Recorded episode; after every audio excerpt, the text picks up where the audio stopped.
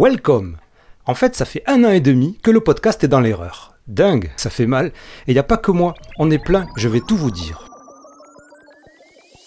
Je suis Raph, bienvenue sur Intensément, le podcast qui explore l'univers des adultes à haut potentiel intellectuel, HPI, ou surdoués et ES avec un focus sur les réseaux sociaux et médias en ligne. Si vous cherchez de l'info sourcée et en même temps de l'ouverture d'esprit critique, c'est ici. Alors, un petit message important avant que je vous dévoile l'erreur magistrale que le podcast, c'est-à-dire moi-même évidemment, faisons depuis un an et demi. Le podcast prépare sa petite révolution pour la rentrée puisqu'à partir de septembre, il sera audio et vidéo sur la chaîne YouTube principalement. Ça va être génial. C'est en grosse partie grâce à vos donations que le podcast peut effectuer cette transition. Grâce à vous, le podcast devient vidéo. Merci mille fois. Voilà tout de suite donc le dernier épisode de la saison avant une pause restructuration. HPI et HPE sont dans un bateau, devinez qui tombe à l'eau.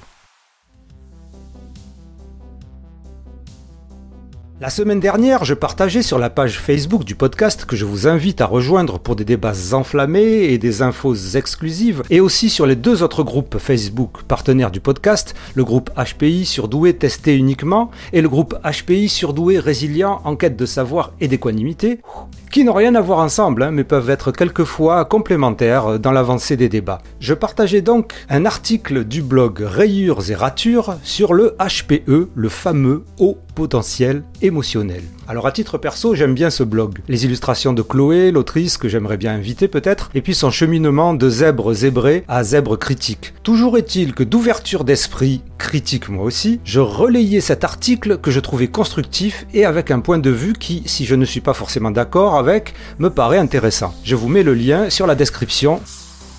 Et là, après ce poste, entre autres critiques tout aussi constructives, j'ai eu droit à celle de Nathalie Boisselier, psychologue et chercheuse que vous connaissez bien sur ce podcast, qui a contribué à quelques épisodes. Et donc Nathalie me dit, mais attention, dans cet article, on qualifie encore le HPE de théorie.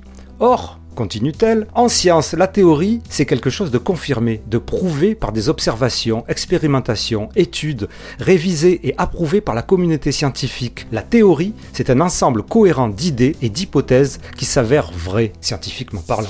Et là, je tombe des nues. Quoi? Cela fait un an et demi que dans le podcast, j'utilise les termes théorie, hypothèse, concept, notion, de manière interchangeable, comme si c'était des synonymes, alors que ça n'en est pas. Enfin, si, mais dans le langage courant, où le terme théorie est utilisé comme celui d'hypothèse, un mode de raisonnement spéculatif, c'est-à-dire où on se pose la question, on s'imagine, on abstractise, on spéculose, spéculois, spéculise, sans fondement ni expérimentation scientifique. Dans le langage courant, on utilise aussi, et je le fais très souvent, les termes théoriquement ou en théorie pour parler d'une hypothèse qui normalement et logiquement devrait être vraie mais n'a pas encore été vérifiée, c'est-à-dire l'inverse de la définition de la théorie scientifique. Truc de ouf quand on y pense. Et le problème va dans les deux sens. Certains, certaines pensent en effet qu'une théorie scientifique n'est qu'une vulgaire théorie dont on peut douter au calme et opposer sa propre vision. En gros, qu'en théorie, une théorie est théorique. Bon, n'oublions pas que quand on parle de science, tout est évolutif et relatif aux connaissances en cours. Une théorie n'est pas gravée ad universam aeternam et immuable. Ce que j'aime dans les vraies sciences, pas les pseudosciences, c'est justement que tout est perfectible, améliorable et réfutable. Si on a les preuves que quelque chose ne tourne pas rond, bien sûr, comme la Terre par exemple qui est plate, je vous le rappelle, enfin, en théorie. Alors je sais pas, probablement que vous le saviez, Dites-le en commentaire si vous en avez envie. Et moi, en tout cas, ça fait partie de ce genre de truc que je savais sans le savoir, tout en le sachant. Mais voilà, maintenant que c'est rentré par les bons neurones, je ne sais même plus si j'aurais envie d'utiliser en théorie. Enfin, en théorie. En tout cas, je ne sais si Chloé de Rayure et Rature se sentirait aussi que moi, quand Nathalie Boisselier m'a fait réaliser ça.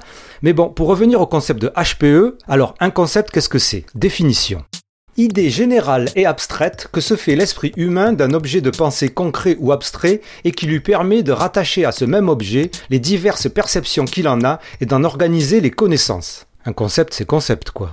Donc, le HPE, il joue pas dans la même cour que le HPI. Il n'est pas dans le même bateau. Le haut potentiel intellectuel fait l'objet d'un consensus scientifique, comme le quotient intellectuel ou le facteur général d'intelligence. Alors que pour l'instant, et je vous invite à lire l'excellent article de vulgarisation scientifique de Nathalie Boisselier à ce sujet dans son blog, dont je vous mets le lien en description, pour l'instant, le HPE n'est pas une théorie, en tout cas scientifique. Ce n'est même pas une hypothèse. Et je la cite dans son commentaire à mon poste. En science, une hypothèse doit reposer sur un rationnel théorique solide. Il n'y a même pas de rationnel théorique pour poser cette hypothèse.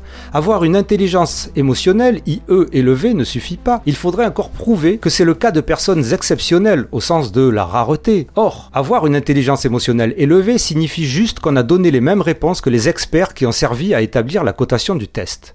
À propos d'experts, j'espère que vous suivez toujours.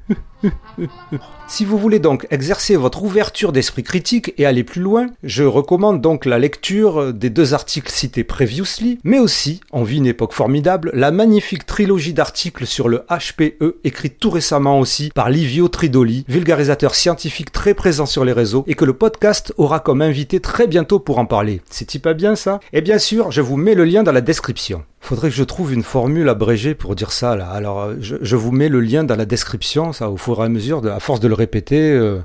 Alors, je vous mets le lien dans la description, ça donne JVMLLDLD. Je me je me le de je me je me le de je me le de. Je crois que ça va pas le faire.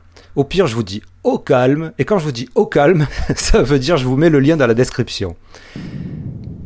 Si vous trouvez mon travail profitable ou agréable, vous pouvez liker muchas gracias, mais aussi me payer un café sur cette plateforme de donation au calme, ce qui contribuera beaucoup à la qualité du podcast qui pour l'instant ne peut évoluer que grâce à vos dons. Je vous remercie. Ah, aussi, une petite review ou étoile sur euh, podcast, Spotify ou Google permet aussi de l'aider. Thanks a lot. Merci d'avoir écouté ce podcast. Sportez-vous bien, intensément. C'est le podcast divergent. À la prochaine fois. Intensément, c'est le podcast divergent. À la prochaine fois.